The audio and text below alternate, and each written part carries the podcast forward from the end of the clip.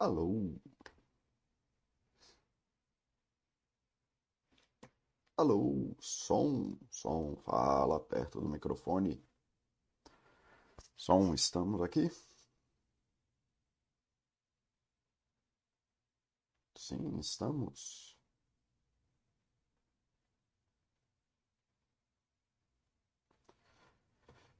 Pronto. Bom dia, pessoas queridas. Bom dia, pessoal da Baster. Tudo bem com vocês? Estamos aqui mais um Chat PC, Chat PC de Natal. Parabéns aí, Feliz Natal para vocês. É tudo de bom. Tenham um bom almoço aí com a família de vocês. Sejam felizes, muito bom.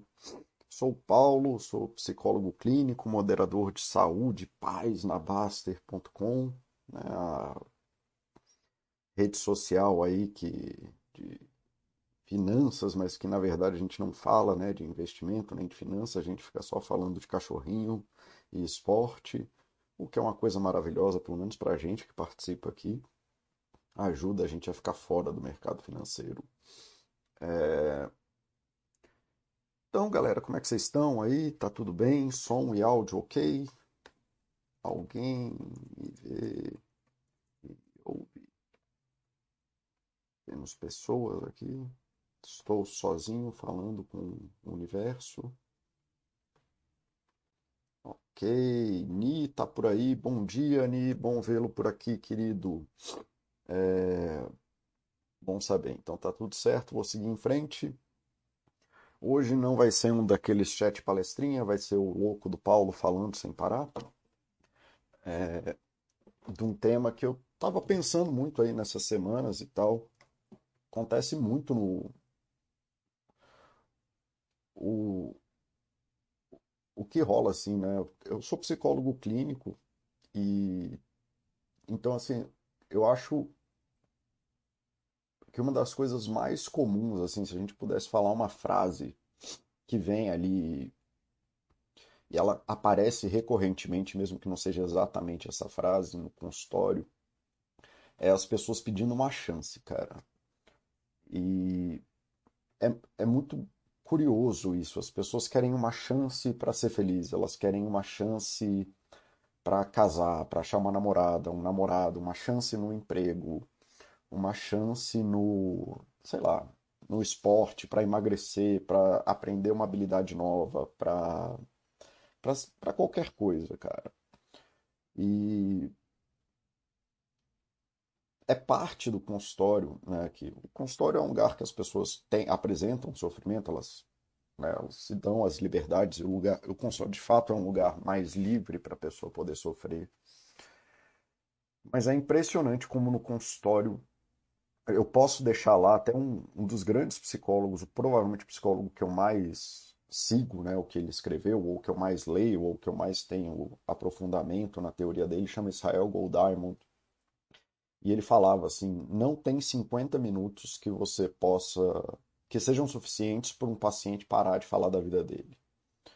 Né? O que, que ele está querendo dizer? Assim, se a gente deixa correr solto a consulta, a pessoa vai passar 50 minutos, todos os 50 minutos possíveis, falando do sofrimento da vida dela e por que, que a vida dela é difícil e por que, que as coisas não mudam e, e tudo assim dá, daria para encaixar de uma forma ou de outra que a pessoa está esperando essa chance para ela ser a melhor pessoa do mundo, que ela, para ela, né, me falta uma chance.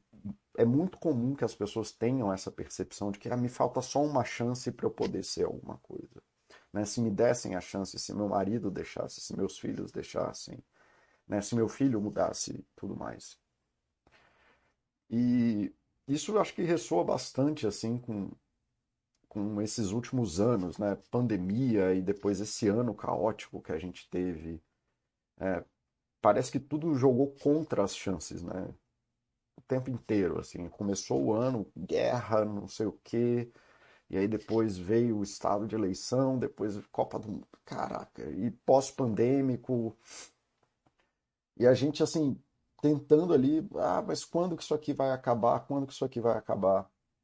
E esse mesmo psicólogo, né, o Gold Diamond, ele falava uma coisa muito muito importante que quando eu entendi, eu acho que demorou uns dois anos para entender essa frase, a minha vida de psicólogo, né, de ajudar pessoas a acharem essa chance na vida delas, é, mudou bastante, ficou muito mais fácil. Que é as pessoas estão muito mais perto daquilo que elas querem do que elas conseguem, do que elas imaginam.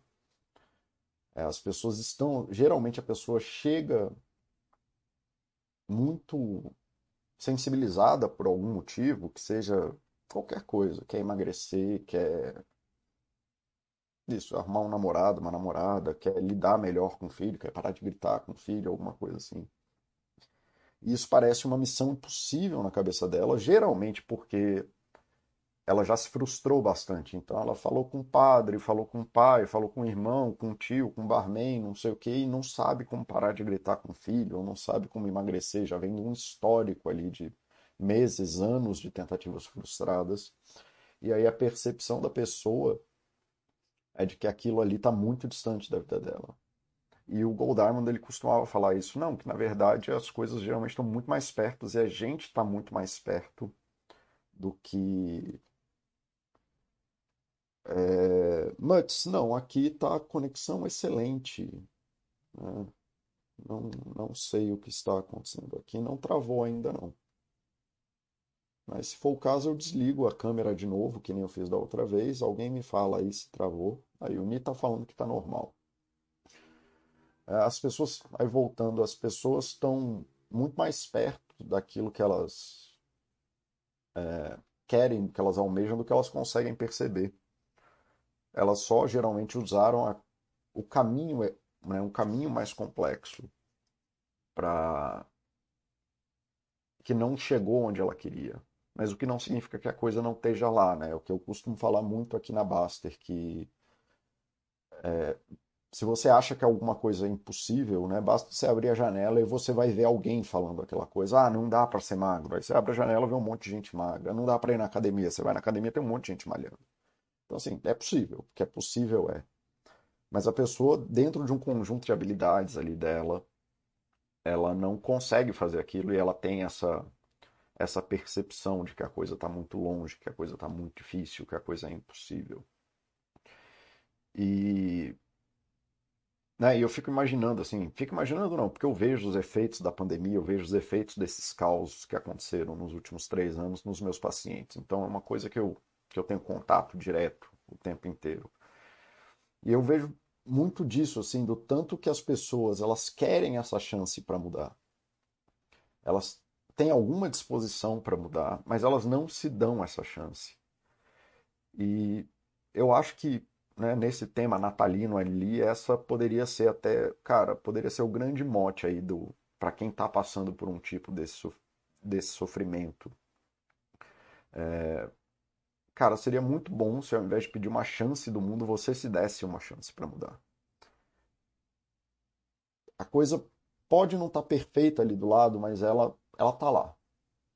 E você abrir mão das coisas que você pode fazer para tentar alcançar aquela coisa é muito pior do que você abrir mão daquilo que, né, abrir mão da coisa em si, né, de falar que a coisa é impossível, de falar que aquilo não é possível.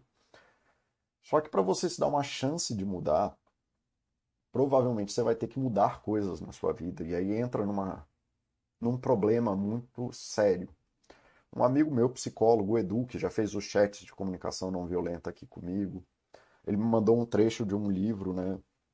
De um livro de ACT, que é um, um framework de terapia que eu já falei com vocês em outros chats, né, de, da terapia de aceitação e compromisso e que uma parte da ACT tem ali um exercício que é o que, que você gostaria de escrever na sua lápide, né? o que, que, você, que, que você poderia né, escrever na sua lápide que fosse valoroso o suficiente para você, que você chega no final da sua vida e você fala, cara, isso aqui é importante. Porque ninguém vai escrever na lápide assim, ah, eu comprei mil ações de VEG, né? eu, eu tava numa Temberger lá, é, eu sobrevivi à queda da bolsa de 29. Ninguém vai escrever isso na lápide. A pessoa vai escrever geralmente coisas que são extremamente valorosas para ela. Fui um bom pai, dediquei minha vida aos outros, é, vivi de uma forma criativa. No final do dia, o que a gente olha para o mundo, quando a gente olha para trás da nossa vida, O que a gente percebe são essas coisas. A gente não tem uma percepção literal das conquistas, a gente tem essas percepções mais abstratas. E aí ela estava fazendo, né, isso era um texto do livro mesmo, de um caso que estava escrito. E a menina que estava lá respondendo ao terapeuta, ela diz assim: "Ah, mas eu não vejo sentido em fazer isso, né? É qual eu, eu não vejo qual é o eu, eu quero ser feliz. Então na minha lápide estaria escrito uma pessoa que tentou ser feliz a vida inteira. E, mas eu não vejo o sentido disso porque eu não estou feliz. E aí ele estava conversando comigo tal, e ele, porra, Paulo, né, o que, que eu responderia para essa pessoa? Eu responderia para ela assim, olha, como que o que você está fazendo está resultando você em ser feliz? O que, que você está fazendo aí que te trouxe felicidade? E aí, assumindo que é um caso terapêutico, né, daquele de consultório, a pessoa está lá, né, ela está pagando um terapeuta, possivelmente um terapeuta até muito caro, pelo, por quem é o escritor do livro. E aí a possível resposta dela é nada, por isso que eu estou sofrendo e por isso que eu estou aqui, né? Eu já tentei um monte de coisa e, e não deu certo.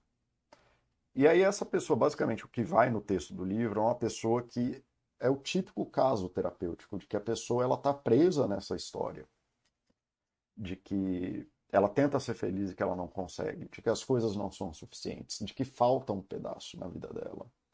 E quanto mais ela vai fazendo isso, mais o caso vai ficando complexo e mais a coisa vai vai se travando ali. E aí nessa conversa com o Edu, eu falei com ele assim, de cara, eu acho que o jeito mais simples que eu falaria para essa pessoa alguma coisa é que se você quer ser feliz, por que, que você está insistindo em fazer coisas que te fazem triste? Por que, que você está trocando aquilo que está claro e certo na sua vida?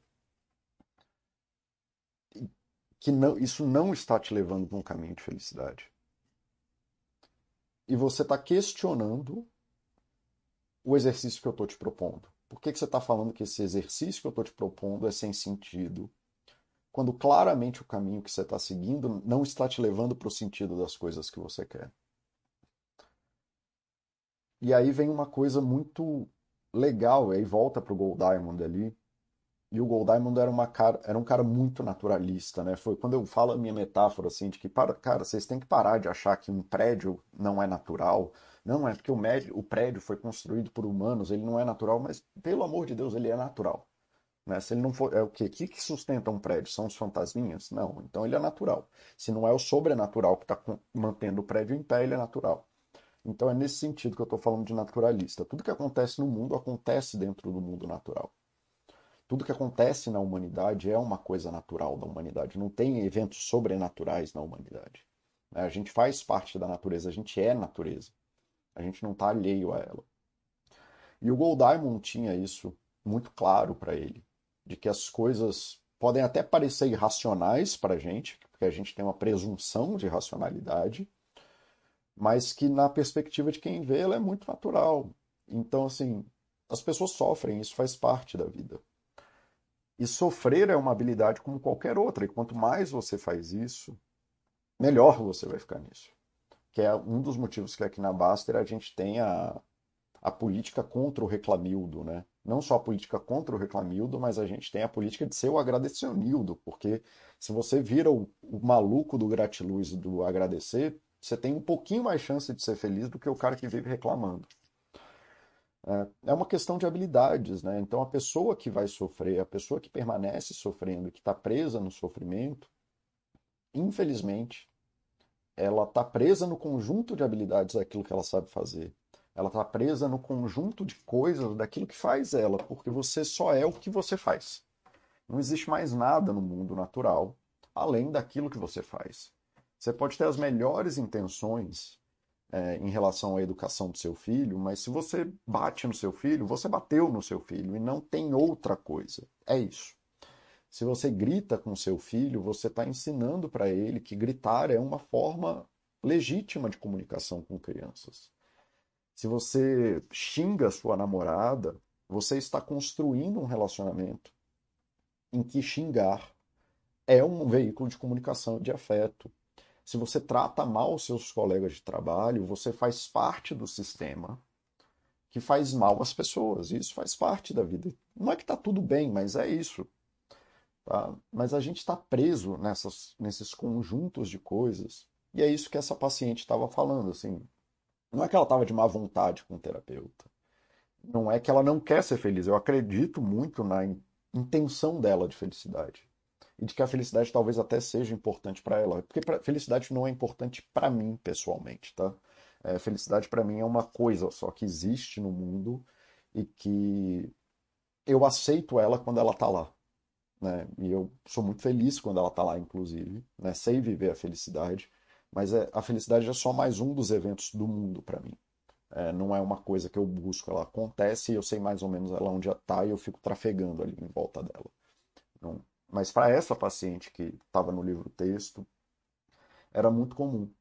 E ela estava presa nesse paradoxo em que, para ela conseguir aquilo que ela quer, para ela fazer a busca que ela estava falando com o terapeuta, ela ia precisar abrir mão daquilo que ela sabe fazer. O que não é uma coisa muito fácil, porque, como eu disse, se você só é aquilo que você faz, abrir mão daquilo que você sabe fazer imediatamente implica em você abrir mão de quem você é. E isso é um movimento muito difícil para as pessoas, porque a gente tem uma tendência natural aí, é natural no sentido, aspas, é no sentido de. Não é uma força, existem forças que mantêm a gente tentando proteger essa estrutura. Então, ela não era uma paciente que queria sofrer, ela estava buscando felicidade. Ela fazia coisas que causavam sofrimento a ela. Ela buscava coisas de um jeito estranho que produzia sofrimento a ela. Mas o que ela não estava fazendo, que para mim é a parte importante, é se dando uma chance de ser feliz. Ela estava tentando ser feliz. Da forma que ela aprendeu que era importante buscar a felicidade. E ela aprendeu isso com tanta força e provavelmente durante tanto tempo que ela não era capaz de fazer a busca de uma outra forma. É, ela aprendeu, sei lá, muitas vezes isso acontece. Acontece muito aqui na Baster no sentido de, ah, eu vou ser feliz quando eu tiver um milhão em patrimônio. Né? A cifra mágica de um milhão, cem mil, sei lá. Ou quando eu tiver Amazon, às vezes, ah, eu preciso da ação da Amazon.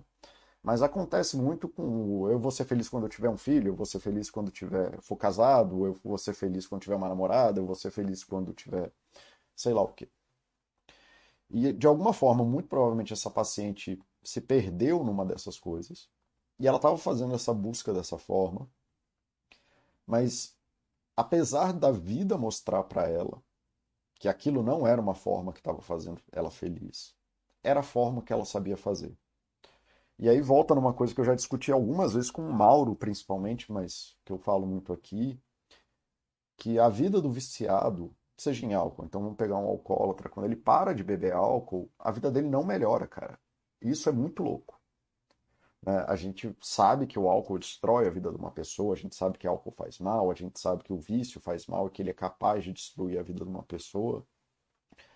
Mas se você tira o álcool imediatamente da vida da pessoa, ela não melhora. A vida dela, muito pelo contrário, piora. Tá? E isso pode ser aplicado a essa paciente, né? ela está tentando ser feliz. Mas ela não consegue ser feliz porque ela está fazendo uma busca que se provou infrutífera.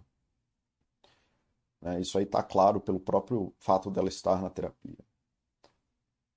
Mas quando você tem que abrir mão daquilo que você é, daquilo que você tem, daquilo que você aprendeu a ser, da sua religião, do seu ou de algum aspecto que era fundamental da tua religião, mas que agora você está num dilema com aquilo.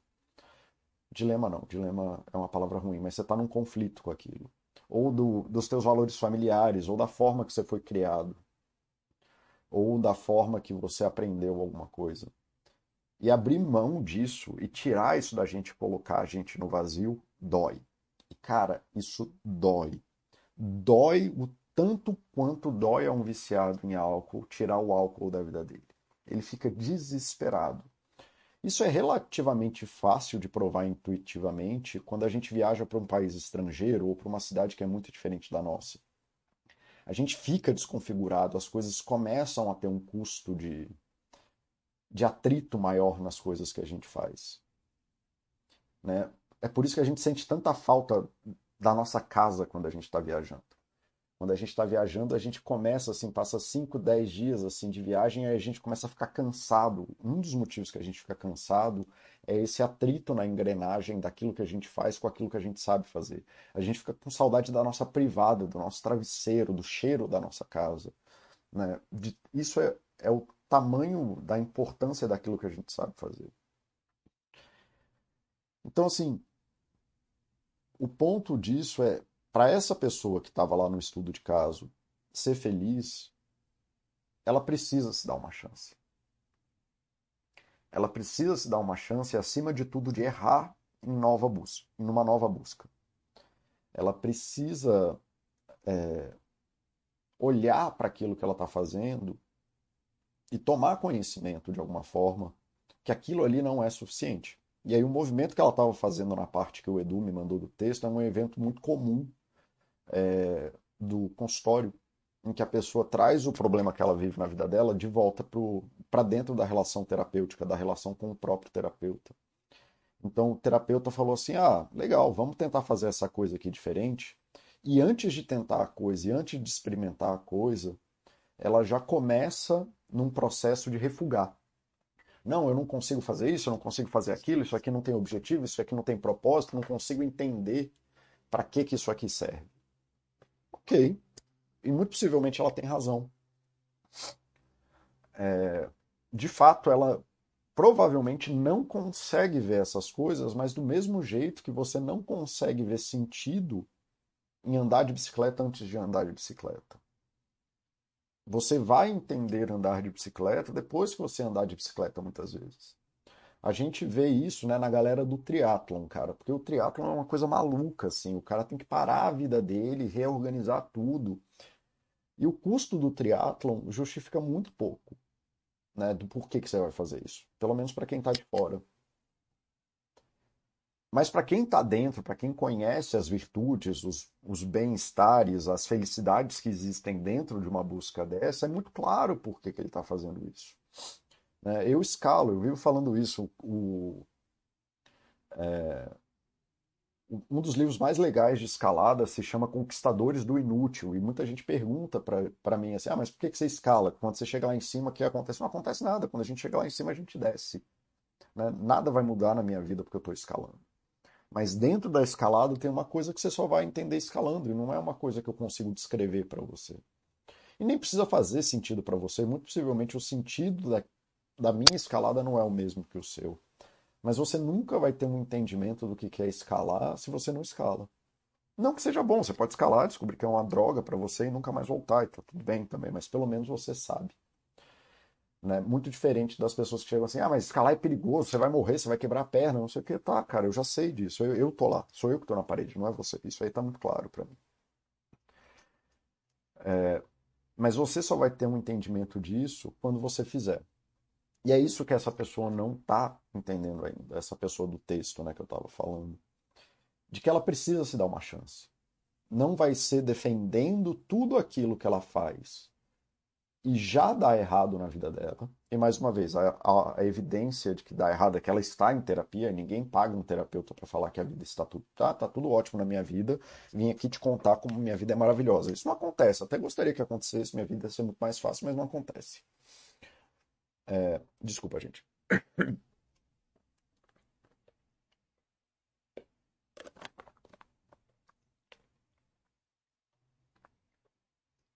Então ela precisa se dar uma chance para descobrir algo e entender algo que ela não é capaz de entender agora. Ela precisa se dar uma chance não de ter o conhecimento racional de alguma coisa, mas a chance de experienciar algo e aprender algo que ela não sabia.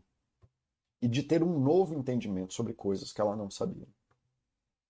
E esse é um dos movimentos da terapia que é muito difícil, muito difícil. E é uma, é uma das coisas muito, muito complicadas, porque as pessoas chegam assim: ah, Paulo, você acredita que pessoas mudam? Claro que eu acredito, se, não poder, se eu não achasse que pessoas podem mudar, eu podia rasgar meu diploma e fazer outra coisa. Né? Então, por óbvio, eu acredito que pessoas mudam. Essa é a minha profissão. É, acredito que pessoas podem mudar radicalmente de vida. Radicalmente, assim, tipo, para outros lados. Só que esse é um pedido muito grande. Esse é um pedido muito, muito difícil. Porque o pedido que a gente está fazendo é: você está disposto ou disposta a deixar de ser quem você é? Você está disposto a fazer uma mudança. O objetivo da terapia é a mudança. Ninguém entra na terapia para continuar sofrendo. Ninguém entra na terapia porque está sofrendo e quer ficar naquele lugar. Isso não faz o menor sentido. O objetivo da terapia é a mudança. Só que é uma, é uma corresponsabilidade em que eu pergunto para a pessoa assim: você está disposta a fazer tais mudanças que te levam para algum lugar? O Goldman morreu em 90, salvo engano, na década de 90, mas ele escrevia prolificamente, escreveu muito na década de 60 e 70. E na década de 60 e 70 ele podia escrever coisas em artigos que não são permitidas hoje em dia. E aí tinha um tem um texto dele em que ele está ajudando pais a lidarem melhor com os filhos, e aí ele fala para a mãe assim, uma coisa ótimo, você já ensinou seu filho a fazer tudo de errado que ele faz. E isso é maravilhoso, porque a gente provou que você consegue controlar o comportamento dele. Né? Você consegue sim desenvolver e fazer parte da relação que desenvolve seu filho. Mas você está disposto agora a mudar o que você faz para isso ir para o lugar que você quer? Então, assim, basicamente ele chamou a mãe de uma mãe ruim, de um jeito bem técnico, e jogou ali na cara dela, ali, falando assim: sim, mas você é responsável por isso e você vai ter que fazer mudanças. Você vai ter que se dar a chance de exigir coisas diferentes de você antes de exigir coisas diferentes do seu filho. Você vai precisar fazer mudanças em você para entender coisas que você não entende agora. E cara, se eu pudesse dar um presente de Natal para todo mundo da Baster, ou para todos os meus pacientes, ou para todo todo mundo que está aqui né, dentro desse rolê aqui do chat psi ou que está de alguma forma ligado à minha vida profissional de psicologia, eu queria poder dar para vocês algumas certezas que eu tenho como psicólogo de que vale a pena se dar uma chance. Que vale a pena, assim, eu vejo tanta gente brigando com o Tinder, cara. E eu acho ótimo. Eu devia fazer um chat, um dia eu vou fazer um chat só sobre como o Tinder é uma das coisas mais bonitas que existem na sociedade contemporânea. Assim, o Tinder é uma coisa absolutamente maravilhosa se você souber usar ele. Mas um dos problemas do Tinder é que ele causa nas pessoas os maiores medos delas. Porque as pessoas não se dão uma chance. As pessoas não se dão a chance de conhecer alguém ter uma conversa legal. Só uma conversa legal. E é só isso, só uma conversa legal de ter um date com alguém e fazer um jantar legal, só um jantar legal. De naquele momento, por duas horas, três horas, você se propor a fazer o melhor jantar possível. Né? Muitas das pessoas que estão no Tinder, e muitos dos meus pacientes que estão no Tinder, eles entram no Tinder exigindo do Tinder aquilo que eles precisam. Mas eles não se dão uma chance de viver aquilo que está no Tinder. E o Tinder, de fato, é uma das melhores manifestações do mundo para você fazer buscas, mas não de você esperar que alguém te entregue alguma coisa. Então, assim, se eu pudesse desejar para a galera que está solteira, sozinha no Natal, que está sozinha no Ano Novo, é se dar uma chance, cara, de ter uma conversa legal com alguém sem todo esse barulho de querer casar, de querer uma namorada, de mulher é isso, de homem é aquilo. Só tem uma conversa legal.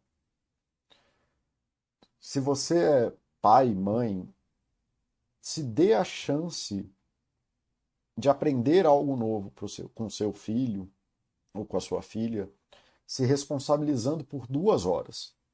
Não é uma vida inteira, assim, não é, ah, não, vou ser o melhor pai do mundo agora mas é se dar a chance de aprender algo novo sobre a sua paternidade, sua maternidade, que você não sabia antes.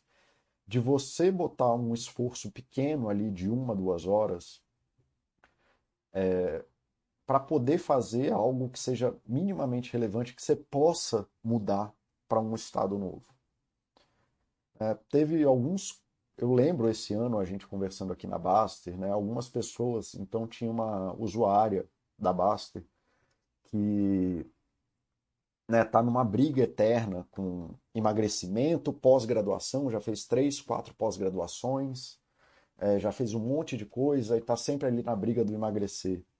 Então, assim, e ela vive numa, num pico de, de aceleração, assim, de estar tá sempre fazendo coisa e sempre querendo fazer mais coisa. É a sensação que eu tenho lendo os posts dela é que ela tá sempre no lugar errado. E assim, cara, se dá a chance de errar, se dá a chance de errar na dieta, mas errar com tranquilidade.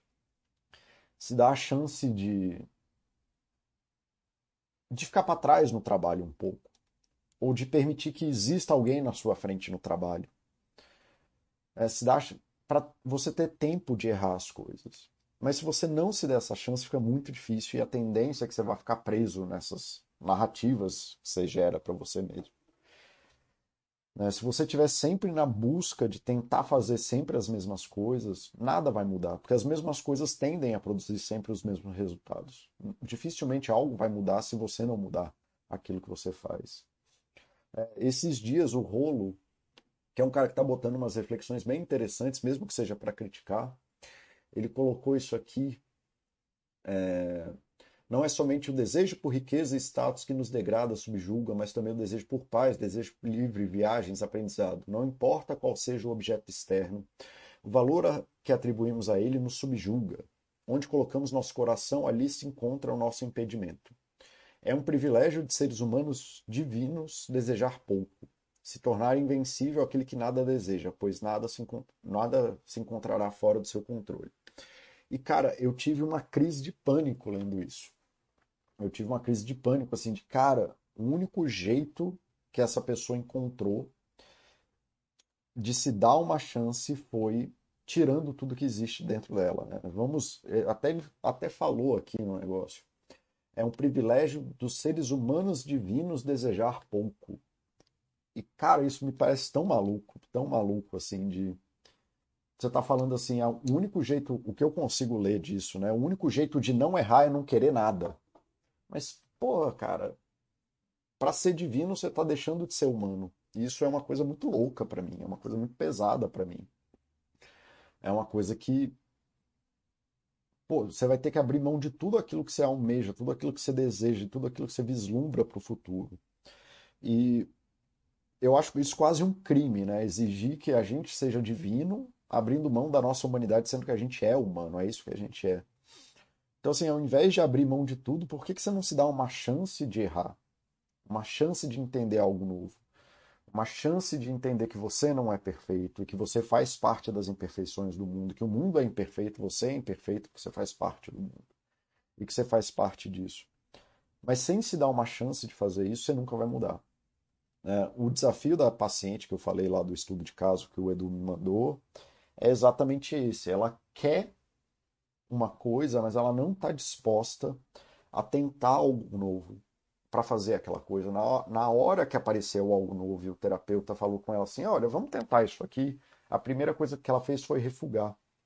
Ela não se permite fazer algo fora daquilo. Provavelmente o medo de errar dela é muito maior do que a vontade dela de ser feliz. Não que ela queira isso, não que isso seja consciente, até porque essas coisas são menos importantes. É, não que isso seja um desejo dela, ou que ela esteja feliz sofrendo, ou que ela queira sofrer.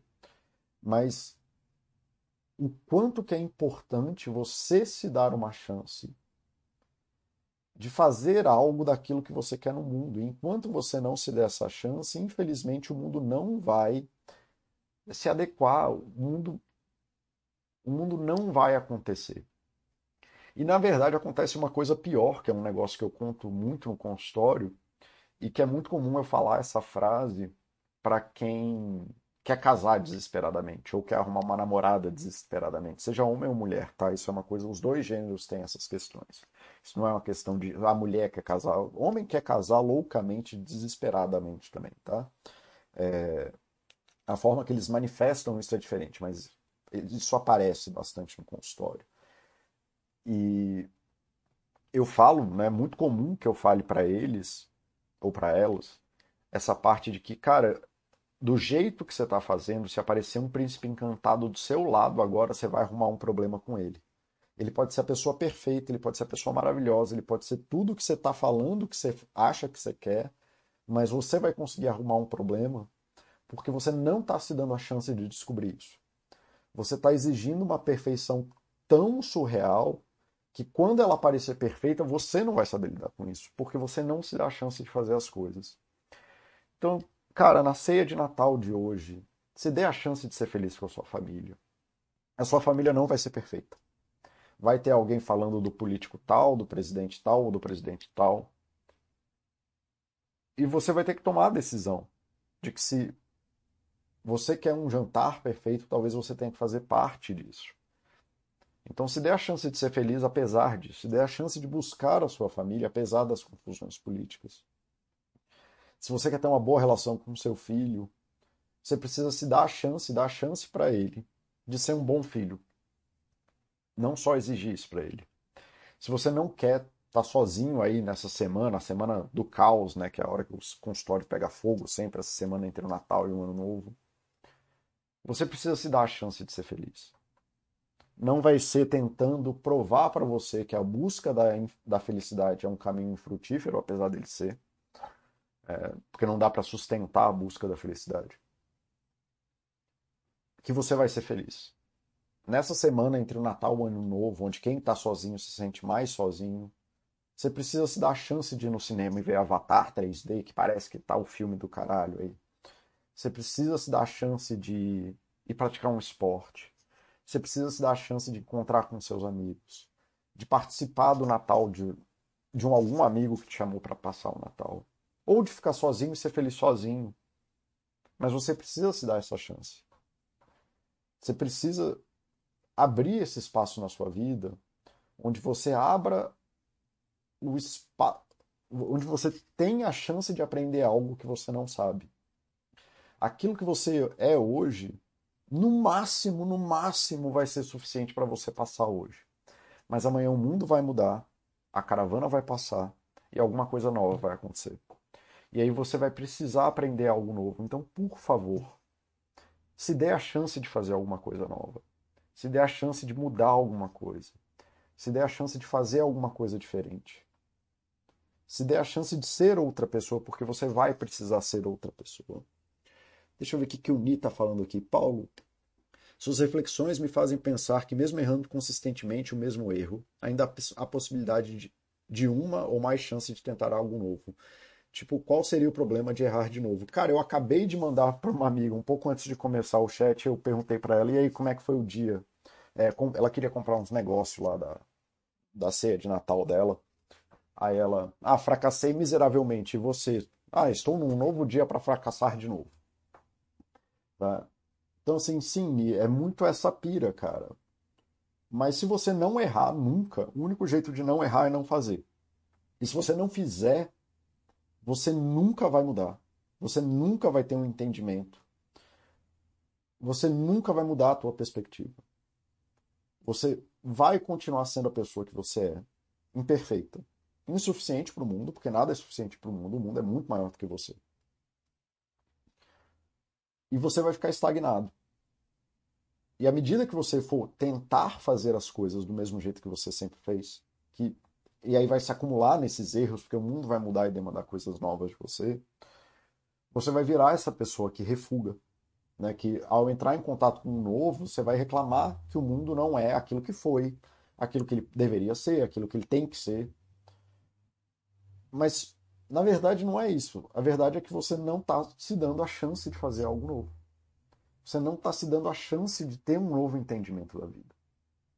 Né? Tiveram outros posts, o Repolho né, postou esses dias assim: ah, se eu tenho um valor X e eu discordo de um autor que tem um valor Y, devo ler a obra dele? Aí, cara, esse é o motivo mais idiota possível para você não ler a obra de ninguém. Porque você está tentando ter um entendimento da obra antes de conhecer a obra. Você está fazendo um julgamento a priori, né? um pré, tá com um preconceito de uma obra inteira, porque alguém tem valor XYZ, é, em vez de experienciar a obra e saber se tem algo bom lá para você. Então, assim, você já errou. Porque você nem entrou em contato com a obra, nem aprendeu que ela é uma merda, e ainda acha que o que alguém acha do mundo é importante pra, em relação ao que você acha do mundo. Né? É um preconceito tão grande que você não consegue nem suportar a existência de pessoas que pensam diferente de você. E claramente o mundo pensa diferente de você. Temos 7 bilhões de pessoas com. Já existiram 190 bilhões de seres humanos em, sei lá, 50 mil anos de cultura. Cara, a gente. A gente não sabe nada do mundo, efetivamente. Então, assim, qual é o problema de você entrar em contato com algo novo que te leve para uma reflexão, mesmo que seja para você discordar e reforçar aquilo que você acredita? Né? Mas não, eu não posso entrar em contato com algo novo, eu não posso fazer isso, eu não posso fazer aquilo. Então, mais uma vez, né?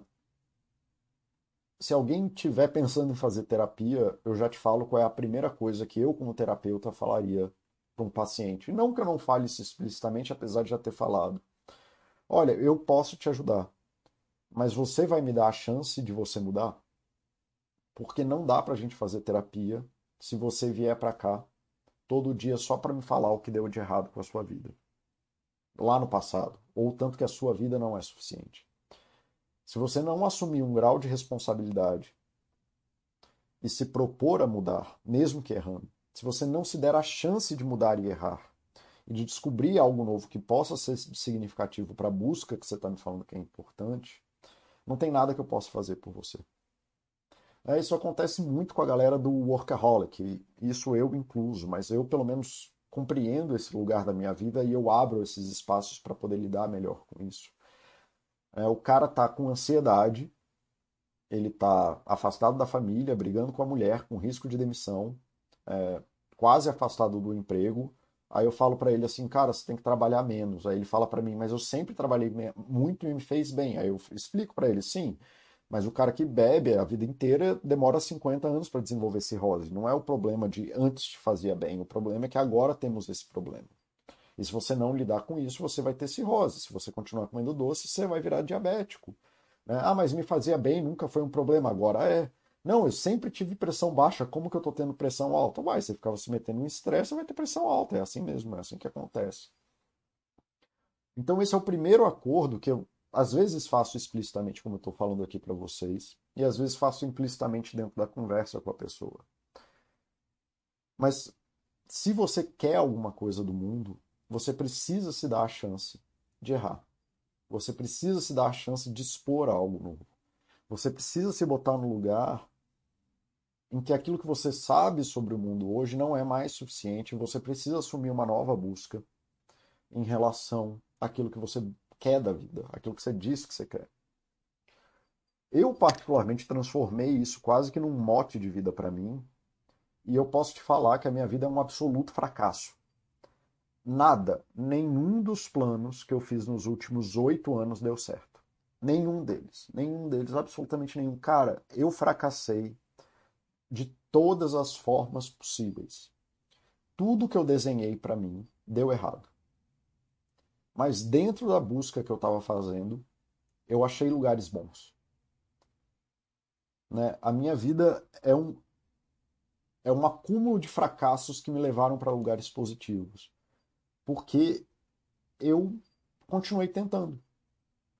E assim, aí, ah, não, Paulo, mas é porque você não sabe como que é. Cara, dos meus 17, 18 anos, talvez 16, até meus 28 anos, né, eu passei muito tempo doente, muito tempo mal, muito tempo mal. Assim, eu tinha um quadro muito grave de adoecimento mental, daqueles que é fora da curva mesmo, não era para eu estar aqui. E eu passei, assim, eu perdi a minha juventude dentro desse quadro de adoecimento mental. É, foi muito pesado, muito complicado. Fiz mal a muita gente, fiz mal principalmente a mim, muito tempo. E essa foi uma virada de chave muito grande, de que me dá a chance de errar, me dá a chance de tentar algo novo. Me dá a chance de construir algo que eu não sou capaz de entender hoje, mas que talvez faça sentido no futuro. É, quando eu vejo a galera falando assim: ah, você vai praticar esporte para quê? Você vai escalar para quê? Você vai remar para quê? Você vai aprender inglês para quê? Você vai vai parar de beber para quê? Né? Quem não aguenta bebe leite, né? vai fazer amigo como? Tudo isso é, é a paciente lá refugando. Não vejo sentido em tentar olhar de uma forma diferente aquilo que pode ser valoroso na minha vida. E a pessoa defendendo aquilo que ela pode ser. Quando eu assumi esse lugar na minha vida, de que, cara, você é um idiota de 20 e poucos anos, que tem mais 40, 50 anos pela frente, com alguma sorte. E você está dizendo para você mesmo que esse aqui é o limite da sua vida. Você está tentando defender tudo que aconteceu na sua vida como se essa fosse a única coisa que você pode ser. E você está abrindo mão de todo o resto do mundo porque o teu universo é o único universo possível. Quando eu parei de fazer isso, comecei a me dar a chance de aprender algo novo, mesmo que eu não fosse entender o que eu estava fazendo, de errar, de fazer buscas por um ano, dois anos, e eu vi que essas buscas, por mais... eu tô falando assim, elas deram errado, bicho. Assim, eu nunca conquistei o objetivo que eu queria. Nunca, nunca. Mas eu sempre cheguei em algum lugar bom. Eu sempre descobri algo sobre mim que eu não sabia antes. Então, assim, esse é meu exemplo de vida, não que ele seja. Ele é anedótico, né? Ele serve só para contar essa historinha, mas. É, mas é, um, é uma das historinhas que validam essa história. A história maior. Então, galera, fica aí. Eu acho que eu já falei demais. Esse chat virou acabando um solilóquio maluco aí meu. Mas espero que esse chat tenha sido suficiente aí para incentivar vocês a, a perceber isso, né? Como o Ni falou, assim. É, eu vou errar todo dia. Eu vou. Eu estou tentando fazer buscas de coisas que eu não entendo ainda. É, eu posso errar consistentemente todo dia, mas ainda há a possibilidade todos os dias de você tentar algo novo e errar de novo, só não errar o mesmo erro. Você vai errar de novo porque errar. Eu já fiz esse chat, né, o Nascidos para o Fracasso, explicando que a natureza da humanidade é errar. Né? A natureza do processo de ser humano, na verdade, de ser vivo, é errar. Então não tem como a gente fugir do erro. O máximo que a gente pode tentar é fazer erros diferentes e de vez em quando, à medida que a gente vai errando, a gente vai se transformando como pessoa em algo que, que a gente não era capaz de, de aprender antes, né? Um, cara, tem esse cara aqui, Tim Bernardes. E ele tem essa letra que eu acho maravilhosa, bicho. Eu já falei dela aqui algumas vezes. É, eu quis mudar e isso implicava deixar para trás meu chão, meu conforto, certo a paz. É, e eu não vou voltar, embora me tente olhar para trás. Né? E eu pensei que o que eu construí tempos atrás só foi existir depois que eu fui buscar. Então, assim, pelo menos como eu entendo essa letra, é que muitas vezes a gente se perde nessas coisas de contar essas, esses detalhes da nossa vida e se defender como aquela paciente está se defendendo, como eu ali nos meus vinte e tantos anos. É, estava defendendo tudo isso, que eu era incapaz de perceber, inclusive, que eu já tinha construído uma, alguma coisa boa na minha vida e que ela podia me catapultar para outros lugares, e de fato me catapultou. É, de que insistir nos mesmos erros, inclusive daquilo que eu não podia mudar, me fez abrir mão de coisas que eu poderia mudar na minha vida que iam me fazer bem. E me fizeram muito bem. De fato, me fizeram muito bem. Mas se você não se dá a chance de fazer essas mudanças, como o Ni colocou tão bem, se você não se dá a chance de tentar algo novo e errar de novo, Ni, cara, ficou lindo. Isso aí tinha que ser, ir para frases da Baster. Tentar algo novo, qual é a chance? Né? Eu vou ver, eu consigo, vou pedir aqui para o Baster colocar. Vou lembrar aqui de pedir para o Baster colocar nas frases da Baster. Tá? Como o Ni colocou aqui, bicho, isso aqui é fundamental. Então, meu presente de Natal que eu não posso dar, porque isso de depende da escolha de vocês e de participar desse processo da vida. Se eu pudesse dar esse presente de Natal, se eu tivesse esse poder de mudar uma coisa na sua, na vida de vocês, é, seria isso, galera. Eu queria muito, muito que vocês se dessem uma chance, tá? Eu queria muito que vocês se dessem a chance de tentar algo e participar daquilo que vocês querem no mundo, de tentar algo novo, apesar das imperfeições do mundo, apesar das suas imperfeições, apesar das minhas imperfeições. Que vocês abram um espaço, cara, e pode ser uma hora, duas horas, coisa pequena, de vocês conseguirem fazer algo para vocês que possibilite que vocês entendam algo que vocês não tinham como entender ontem. E à medida que vocês forem tentando algo novo, talvez vocês consigam chegar nesse lugar. Tá? Né? Para não ficar no lugar dessa paciente que foi na terapia, está buscando ajuda, e o terapeuta, olha, a forma que eu acho que eu posso te ajudar é fazendo isso aqui. Não vejo sentido nisso. E o que eu falaria para essa paciente, mas você poderia fazer isso pela minha alegria, então? Pelo menos para validar aquilo que eu aprendi de psicologia, vai que dá certo. O que você tem a perder? Se você continuar insistindo nos caminhos que você sabe fazer, eu te garanto, isso nunca vai ser suficiente, porque a vida não é suficiente para ninguém. Mas eu queria muito, muito, muito que nesse Natal vocês tentassem se dar a chance de fazer algo novo. Que vocês se dessem o espaço para fazer algo novo. E que se dando essa chance, talvez vocês consigam compreender algo que vocês nem sabiam que existia. Assim como eu provei para mim mesmo 10 anos atrás. E eu acho que se tem uma coisa que eu acho assim, o Paulo, eu falo abertamente aqui, eu era um babaca, bicho. Assim, meu Deus do céu, como eu era uma pessoa babaca. Mas se tem alguma coisa que esse Paulo soube fazer, o Paulo de 10, 15 anos atrás soube fazer, foi de olhar para isso e fazer esse exercício de fé. De falar assim, não, cara, entendi, tem... eu vou fazer por você sem entender o que eu estou fazendo, mas porque parece ser bom. E aí foi o cara que escolheu parar de beber, foi o cara que escolheu um tipo de relação específica para ter com o filho dele, foi um cara que escolheu algumas coisas e ele não sabia, ele não tinha como provar. E os planos que ele fez para as coisas que ele escolheu deram todos, todos errados. Nada aconteceu do jeito que ele queria. Mas ele construiu uma vida muito boa para mim. Mas ele só conseguiu fazer isso porque ele abriu a chance para essas coisas acontecerem. Se ele não tivesse feito isso, eu ia ter tido uma vida radicalmente diferente. É, muito provavelmente presa nos mesmos erros que ele vivia antes. Então, galera, Fica aí a mensagem de Natal para vocês, se deem uma chance. Beleza? É... Foi um prazer aí, galera. É... Feliz Natal. Então, obrigado por estarem aqui mais uma vez. É muito bom. É... Fico feliz que vocês participem. Sem vocês eu não consigo fazer isso aqui acontecer.